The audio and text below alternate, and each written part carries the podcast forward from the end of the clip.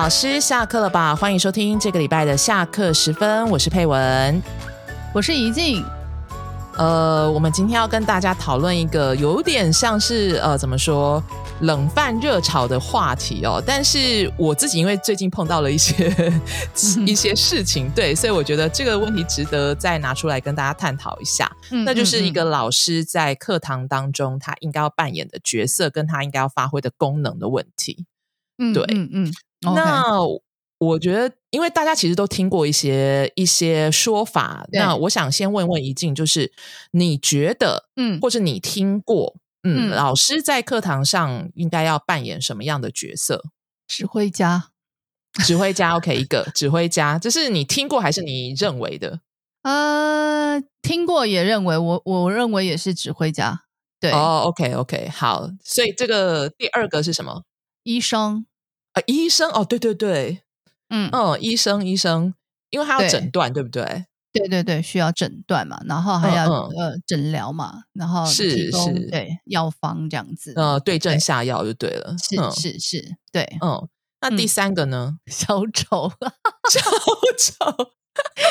这个是我们预期之外的答案，但是我非常同意你想 到的。对对对，我突然想到，我觉得确实，而且有时候真的要，有时候是那种不只是小丑，还要那种彩衣娱亲的感觉。对对，我我觉得是，嗯，其实真的，你要讲到什么样的角色，其实都看那一班的学生的个性啦、情况，老师的角色在每一班可能都不太一样。看他缺少什么，我们就要补进去。我自己觉得啦。哦，所以在你看来，老师是一个属于变色龙，或者是说 变形虫这样的一个概念，就对了。我我同对，非常同意这个部分。好，所以第三个是小丑，那还有第四个吗？还有什么什么园丁吗？园丁啊，我听过有人说，老师应该扮演园丁的角色。对，就不断的灌溉嘛，爱的灌溉啊，鼓励啊，默默的支持啊，这样子。可是其实我觉得园丁还要采收，哎，我就有时候会采收不到。没错，对啊，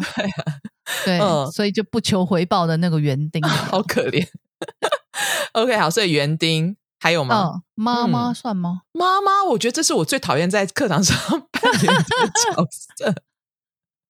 我在现实中都不想扮演这个角色。嗯，越来我觉得这个世代真的是老师需要啊，要 对啊，妈妈的角色要呵护啦，然后提醒、叮咛啊，还要谆谆告诫啊什么的。哇，天哪！所以很对。那你有没有听过？就是有人说，老师在课堂上或者是什么，就是应该要扮演一个朋友的角色。有朋友也是。那你自己的看法呢？朋友吗？嗯。我自己会耶，我不想要当比较权威的，嗯，所以如果可以拿捏那个分际的话呢，我觉得朋友我是非常愿意的。你说在课堂上还是课堂下？课堂下，课堂下吗？对所以课堂上不行，为什么？因为学生会没有分际，他的那个，对对对，他会搞不清楚那个状况，因为。朋友他不会站在我自己觉得在课堂上老师，呃，还是比学生来的怎么说呢？需要很清楚这个教室的目标走向在哪里。对对对，要有主控权。只是说那个主控权到底是老师的技巧到底非常的粗暴，就是非常清楚，就是你一定要跟着我，还是就是那个老师其实是掌控着，可是不让学生感受到。嗯，OK OK，好，所以那。我们就暂时先撇除朋友好了，因为对你来讲，就是朋友这个角色，事实上是在课课堂外。对，好，那所以如果如果我们今天把我们的焦点都集中在课堂上的话，所以已经刚刚提到的这几个角色当中，呃，你有没有就是一些例子？比方说，你你觉得在什么样的情况之下，你扮演了什么样的角色，发挥了什么样的功能？什么角色吗？教呃，比如说我刚刚说了，就是呃，医生嘛，对不对？对对对，医生的话呢，就是学生在表达的时候，老师必须要去诊断他错误在哪里，然后必须要告诉他为什么他错嘛。嗯嗯，这这在课堂上随时都需要有这样的意识。对，没错没错，同意。对。这个是医生的这个部分，我我相信应该很清楚吧。嗯，然后再来就是指挥家的那个部分，因为整堂课都是老师安排的，比如说现在是应该要教学，然嗯后给予新知，还是就是现在要两两操练，还是要嗯全班性嗯的活动？这个都是看老师指令怎么去安排嘛。这个是指挥家嘛，对不对？嗯，对，然后再来还有什么呢？我刚刚说什么？嗯，小丑，小丑吗？对，小小丑的话，就等于是说，因为老师最重要的工作是要让在语言课堂上，老师老师必须要让学生输出，嗯学习的应该要输出嘛。那对，这个输出的那个部分呢，就像学生有时候他会很内向，哦，对对对，对，然后这个时候呢，老师 可能就要扮演 小丑啊，刺激学生，要搞笑就对了，要搞笑，让他不不再那么紧张，然后就可以哎看到老师是这样，所以他可以很放松的说出来。对，嗯嗯嗯，然后我觉得小小丑的这个部分是在调节班上的气氛。哦，我同意，我同意，对，嗯嗯嗯我想说一个我今天刚刚发生的例子，就是是。呃，也是今天我小丑吗？有点像，但是我觉得我、嗯。我没有把就怎么说，我觉得是有点开玩笑的性质，就是我觉得老师在课堂上需要需要很怎么说，要成为一个非常懂得利用机会开玩笑的人，同意，但是 很难，我知道很难，对，因为嗯。我现在发现，就是有时候你请你的学生输出的时候，有时候你得到的一些答案，或者是比方说他们可能说错了或干嘛的，对。那我觉得以前我会直接扮演医生的角色，就告诉他、嗯啊，这个或者说就是直接纠正他，不告诉他不嗯对，但是我会直接纠正他。那这样做当然很有效率，可是这样做没有意思。为什么？对，因为这是一个很有效率的纠错的这个过程。比方说，今天我们的情况就是说，呃，有一个，因为今天我接待了一些马来西亚来的官员团，对，对然后对，我们有一个小小的课程，嗯呃，然后我问了他们有没有问题。那照理说，学生应该要回答有或者是没有，对不对？对，那有一个官员，有一位先生，他就回答了你，呃，你好，嗯哼，对 因为他们是因为他们是基本上是来考察的，所以以前完全没有学过中文。那今天就是是在一个对，就等于是第一次的课程当中，所以他一下子可能搞混了或记不住这么多，所以他就回答了你好。嗯对，但是你可以意识到他的意思，就是可能是没有或者是对，就是像这样子的一个情况。嗯，然后所以你你是希望他嗯们是用中文回答，就是这些对，就是那些词汇是你之前已经教过的这样子。对对对，就是我当场就是，比方嗯说我已经教了他们有没有问题，就是老师问这个句子的时候是什么意思，然后你们可以怎么嗯回答。嗯对，嗯所以我就再问了一次，哎，有没有问题？就这个官员他就回答了你好。嗯，然后呢，我觉得以前的我，我就会直接告诉他，我就会说，嗯呃没有，你可能要说没嗯有，或者是有，嗯对。对可是今天我觉得，我就说，我就用英文说，因为今天他们就是他们不是来学习中文，他们就是来考是啊是察的。啊是啊是啊，我对懂。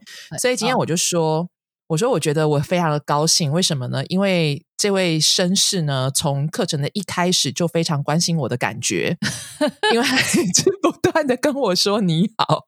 嗯哼，对，然后他们 全部的学生，就是全部的其他的这些官员们，包括他自己都笑了，他们就会觉嗯。得，就是我觉得对他来讲，就是后来他就会比较记得他应该要回答没有或者是什么，但是是。我觉得这个玩笑不会让他觉得好像呃，老师把他的错误当做一件很就是必须要严格纠正的事情，嗯哼，对，而嗯是让他觉得就是哦哦，原来原来这个是不对的，但是但是老师用一个比较稍微正面一点的方式去怎么说点出这个错误，对，而且我觉得这个会让他们印象非常深刻。对，所以他因为他们其他人就在那边笑，就是说对，嗯嗯因为我就说对他从从课程开始到结束都非常关心我的感觉，我觉得非常开心。对，所以我但是我不会觉得这样是小丑，但是可是我觉得这个是一种怎么说？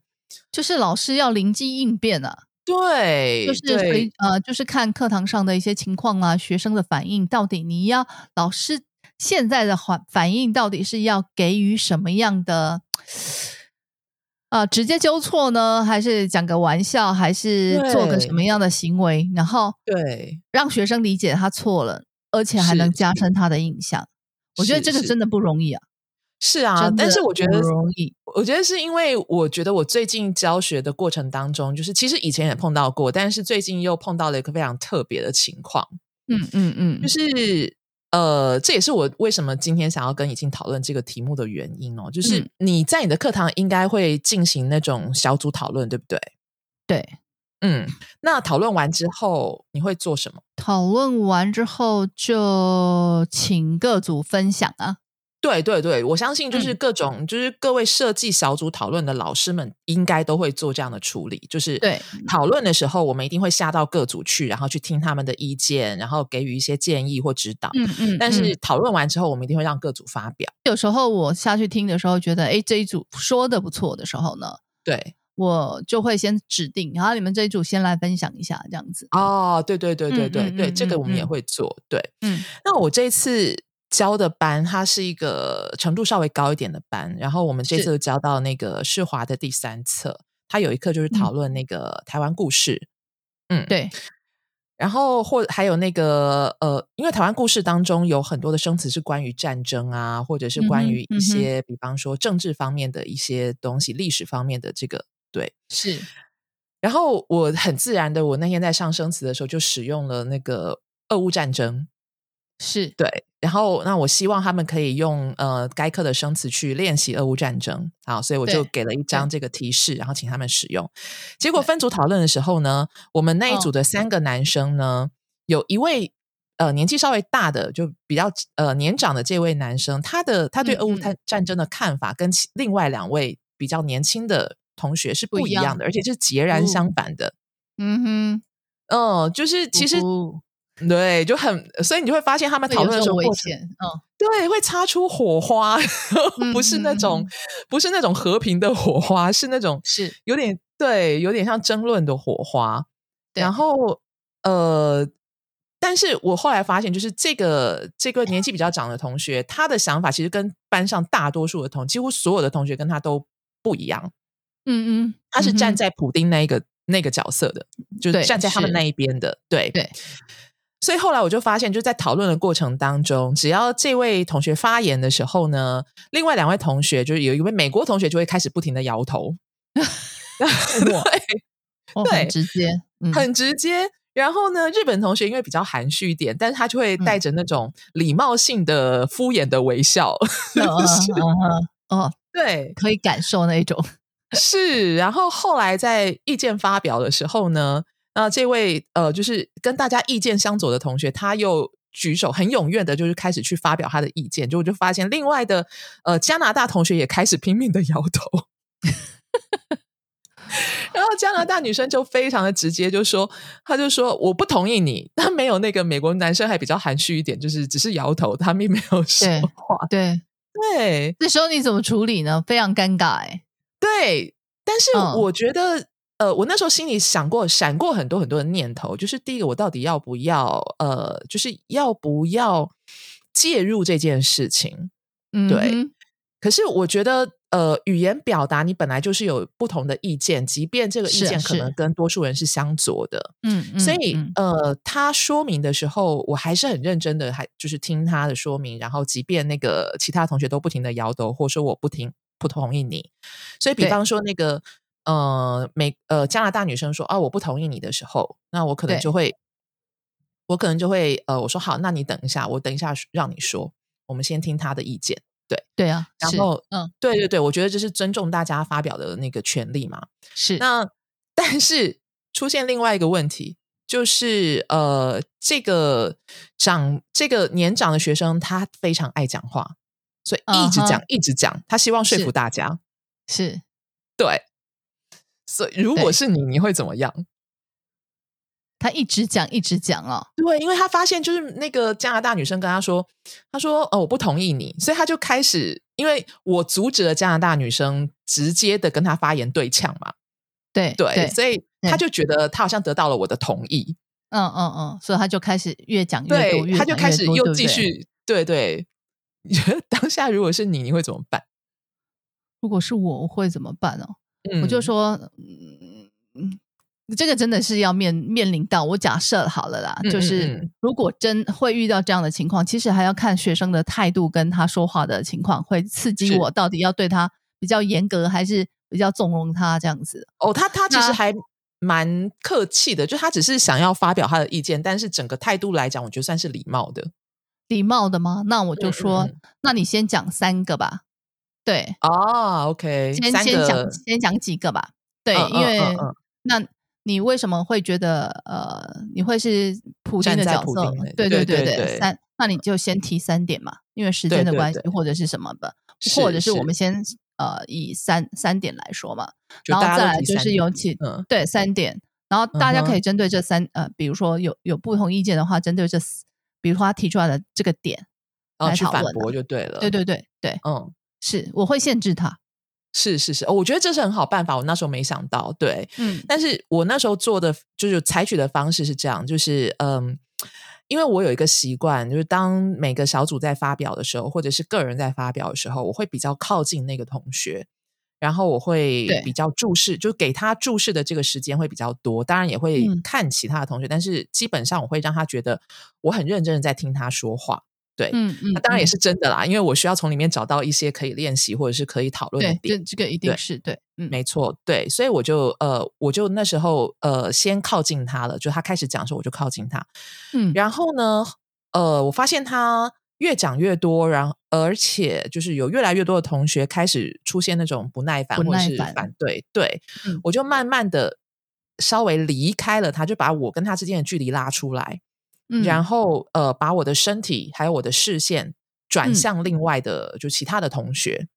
嗯。对，那我觉得就是比较敏感一点的学生，他们就发现，哎，老师好像好像现在要开始进行下一个阶段，对对嗯对，嗯。老师好像想要结束这个部分了，嗯所以嗯。呃，对，然后所以有一些同学他们就会开始，就是比方说，他们有时候会协助你，就是会帮你呃提另外一个问题或什么的，但是。因为大多数的同学都比他年轻，所以没有人去插这个嘴。那所以我嗯。后来转过去之后呢，我就找了他一个说话的空隙，我就说：“哦，对我说没错啊、我说这个某某同学他说的是呃，全世界对这个俄乌战争的一种看法。那每本来嘛，每一件事情都会有很多不同的意见跟看法。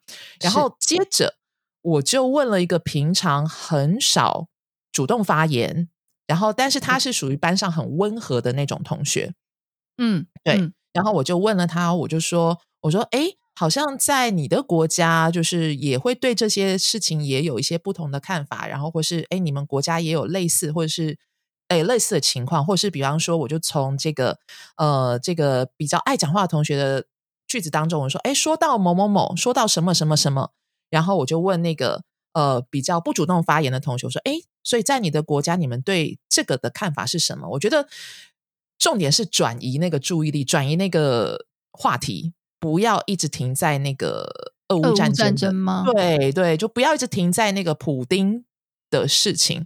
然后，所以我就转移了话题，我就说，哎，哦、那我就问了另外一个同学，我说，哎，在你们国家，就是呃，你们觉得，或是你们对这件事情的看法，就一般人的看法，我没有问他的看法，我说一般人是怎么看这件事情的呢？这两种意见差不多吗？还是怎么样？哦，我觉得这个很好，就是你不要直接问说，那同学你的看法是什么？对可以说一般在你的国家的话，这样比较会降低那种冲突啦。对对对对对，对，然后我发现你刚刚说，因为你花了几十秒的时间在讲你的那个在课堂上的姿势，对，对，为什么你觉得这个非常重要呢？因为我觉得学生其实会感觉到，就是老师其实肢体语言呃可以代表你是否投入，或者是你跟这个人之间的那个距离到底有多少。这个是经过研究，就是如果你是投入这个对话的，那你可能会对他，比方说，你就不会，你如果没有保护自己的那个欲望，你就不会手就插呃怎么说交叉在胸前，对吧？就我们从肢肢体语言的这个角度来看，那如果你跟他的距离比嗯。较近，那表示你是比较投入这个对话的。所以你你做出这样的姿态上面的一些呃，就是姿势上面的一些转变，你想要传达的讯息是，同时给呃那个说话的学生，还是听话呃就是在听其他的学生呢？两者都有，就是我同时要传嗯递给那个说话学生，因为我改变了我的姿势，我拉开了我们的距离，然后嗯。转变了我身体的方向，所以意嗯。思是我要告诉他，就是嗯，我觉得这样子差不多够了，对，对。然后呢嗯。因为我把身体转向其他同学，所以他。们会觉得哦，老师现在好像想要听我们的想法。嗯，我为什么会问出这个问题是？你没有这样描述的时候呢，我其嗯。实没去注意到这个部分的重要，但是我做哦。了，对对对，我们会做，我会做，嗯对，所以我才会说，那是很不自觉的啦。我对我自己来说，我会很不自觉的，我就会开始，如果我会很投入的时候呢，我我可能会定在那边，然后会眼神会比较注视说话者。嗯，那当我也觉得，哎，你差不多够了，需要做嗯个结、结束的时候，我就会开始走动，然后开始嗯观察其他的同学。那其对实也同时示范同学，就说，对我知道，我应该会，我知我知道你们可能也不耐烦了，我会往下一步迈进。这样子，对对对对对我我觉得这个这个部分都没说，但是哎，真的都会发生。我的意对对思是，真有趣。嗯，对，因为我发现有些老师在课堂上，他们有就是有像对我们两个来讲，这是一个很自然的一个肢体语言跟移动位置的移动跟选择。对，但是你会很很有意识的去去试，对处理吗？可是我不会耶。所以你在你在描述，你会特别去拿出来描述的时候，我就会觉得，嗯，这个有趣，然后我就会想，哎，是哎，我也会这样。因为我呃，我这样讲好像不太好，就是有时候我会把它当成一种武器。OK，对，就是当我想像今天我在我的那个马来西亚课程上面，我就把它当成一种武器来使用。因为有嗯一个同学他一直没有办法记得，就是如果我说谢谢的时候，他要说不客气。嗯对嗯嗯。好，那他一直都说错这个部分，所以是。呃，在一个机会下，我就跟他说了谢谢，然后他就、嗯。呃想了很久，然后嗯。他一直在那边呃，他一直想，然后又找不出来，然后可能也没有做笔记吧，然后我就一直慢慢的逼近他，然后再说谢谢。就用各种的那个姿态，然后说谢谢，然后一直靠近他，然后同学们其他同学就开始笑，然后就赶快帮他嗯找那个就是不客气这句话怎么说？对对对然后一直等到我走到他的桌子前面的时候，我就说谢谢，他就终于说出了不客气，我就很好满意的走掉。我我觉得老师的姿态、老师的表情都非常重要。是，所以我觉得其实这个角色跟这个功能，我觉得我我没有办法去定义它，它到底是什么样的一个角色。我觉得有点像润滑剂，但是这个润滑剂同时又带着那种暗示者的角色。嗯，同时也有引导。其实有时候你你就说那个角色，它全部融在一起，你知道吗？嗯，对，我觉得就是这个是我最近在教学的时候，我特别发现，就是诶，以前碰到这些，可能以前也碰过类似的情况，但是以前没有这么有意识到，哦，我自己在做什么，然后我自嗯己的这个做所作所为对学生有什么样的影响。是对，那我觉得就是老师们可能要呃有意识的去观察一下我自己在课堂上，我在哪一个时间段、哪一个时刻，我扮演了什么样的角色，或是发挥了什么样的功能。对，对我，我觉得我现在应该要跳出来，就是去观察我自己到底为什么会在课堂上这样做。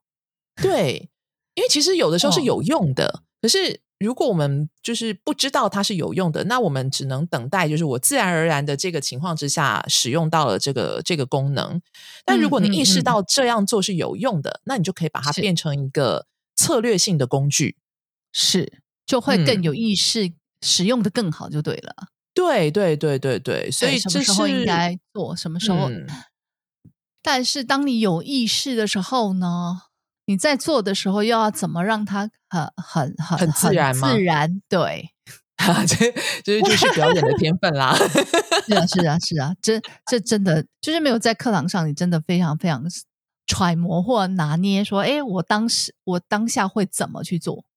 对，但是我觉得今天我们讨论这个主题的原因，真的它就是一个旧旧题新新论吧，就是呃，我最近的一些就是一些新的怎么说感想，或者是说发生的事情，我觉得让我重新去思考，哎，老师这个角色到底在课堂上应该要发挥什么样的功用，或者是是。嗯，对，所以今天就借着这个机会跟大家分享一下。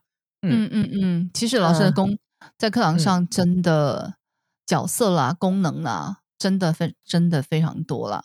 是是是是，而且啊，每一个角色都不太容易啊。没错没错，对，所以今天我们就是很怎么说，用很有限的时间跟大家分享了一些我们两个在就是对这个。主题还有的重新的思考，以及我们最近碰到的一些经验。呃，我觉得最重要的是想要提出，就是老师们应该要在课堂上是有意识的，即便我们是全心投入这个课程，但是我们同时也应该要拉出，就是把自己放在一个第三者的位置来观察一下。我们在课堂上的做的每一件事情，还有我们所呃采取的策略，嗯嗯嗯，对，所以也希望哎，老师们借着这种自我观察的过程，你可以发现，嗯，你在各种角色之间的切换，还有你所使用的策略是否有效。我相信这个都会更有助于我们的呃课程进行跟课室经营。对，那呃，我们今天的讨论就到这里。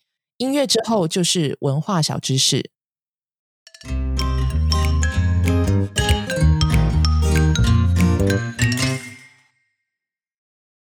各位听众朋友们，大家好！又到了文化小知识的时间了。十二生肖是中华文化的一个特色，几乎每个华人都能说出自己的生肖，对生肖的故事也是耳熟能详。但事实上，十二生肖并不专属于华人，受中华文化影响的一些国家也有十二生肖，比如日本、韩国、越南和柬埔寨。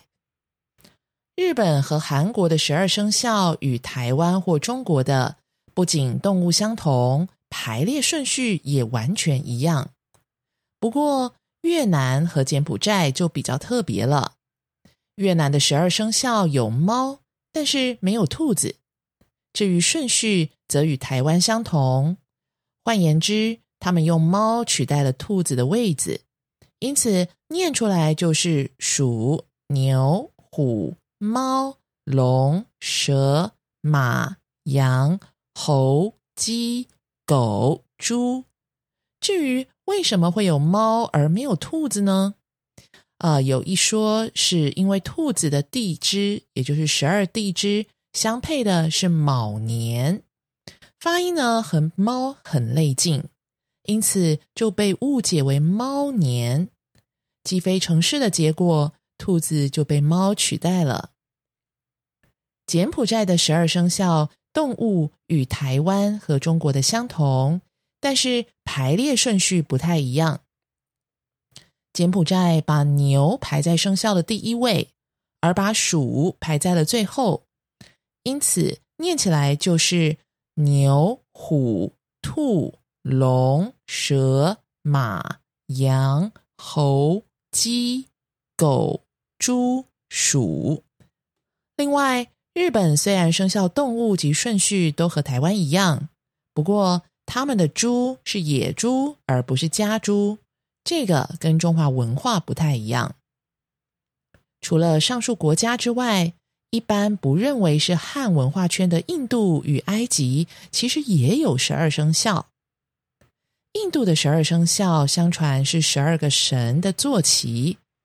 按顺序呢，分别是鼠、牛、狮、兔、那迦啊，那迦就是龙，还有摩诃罗迦，也就是蟒蛇、马、羊、猴、金翅鸟啊，它是一种印度神话当中的巨鸟。接着是狗和猪，而埃及的十二生肖则有着和汉文化完全不同的体系。他们的生肖动物按照顺序分别是母牛啊，这个是母羊座的母，也就是公牛。然后是山羊、猿、呃驴子、蟹、螃蟹、蛇，还有犬、猫，以及鳄鱼、红鹤、狮子和老鹰。听了上面的内容，是不是觉得很特别呢？原来世界上还有这么多不同的十二生肖。身为猫奴的我，多么希望自己可以属猫啊！你呢？今天的文化小知识就到这里，我们下次见。